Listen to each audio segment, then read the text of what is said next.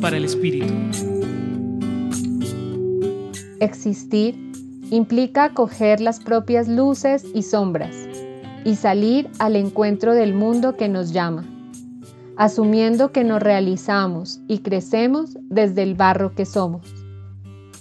En el Evangelio de hoy, Jesús nos hace reflexionar con otra de sus parábolas y nos invita a ser observadores de nuestro propio proceso de crecimiento, a darle nombre a nuestro propio trigo y también a identificar la cizaña que brota junto a él.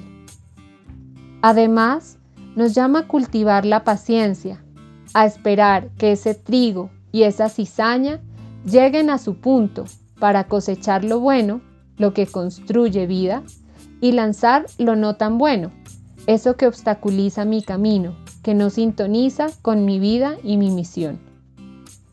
Uno de los tantos regalos que nos trae la espiritualidad ignaciana y que se conecta con la invitación de Jesús hoy es el de revisar nuestro día, de reconocer las gracias recibidas de Dios y también con humildad identificar los tropiezos que hacen más difícil nuestro andar y todo esto para con su gracia enmendarnos al mañana con paz y esperanza.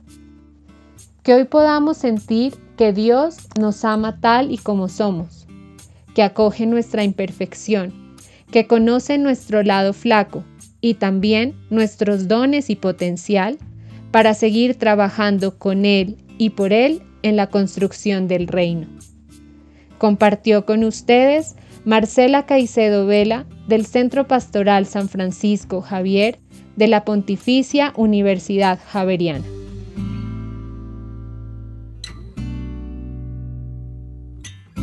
Escucha los bálsamos cada día entrando a la página web del Centro Pastoral y a javerianestereo.com.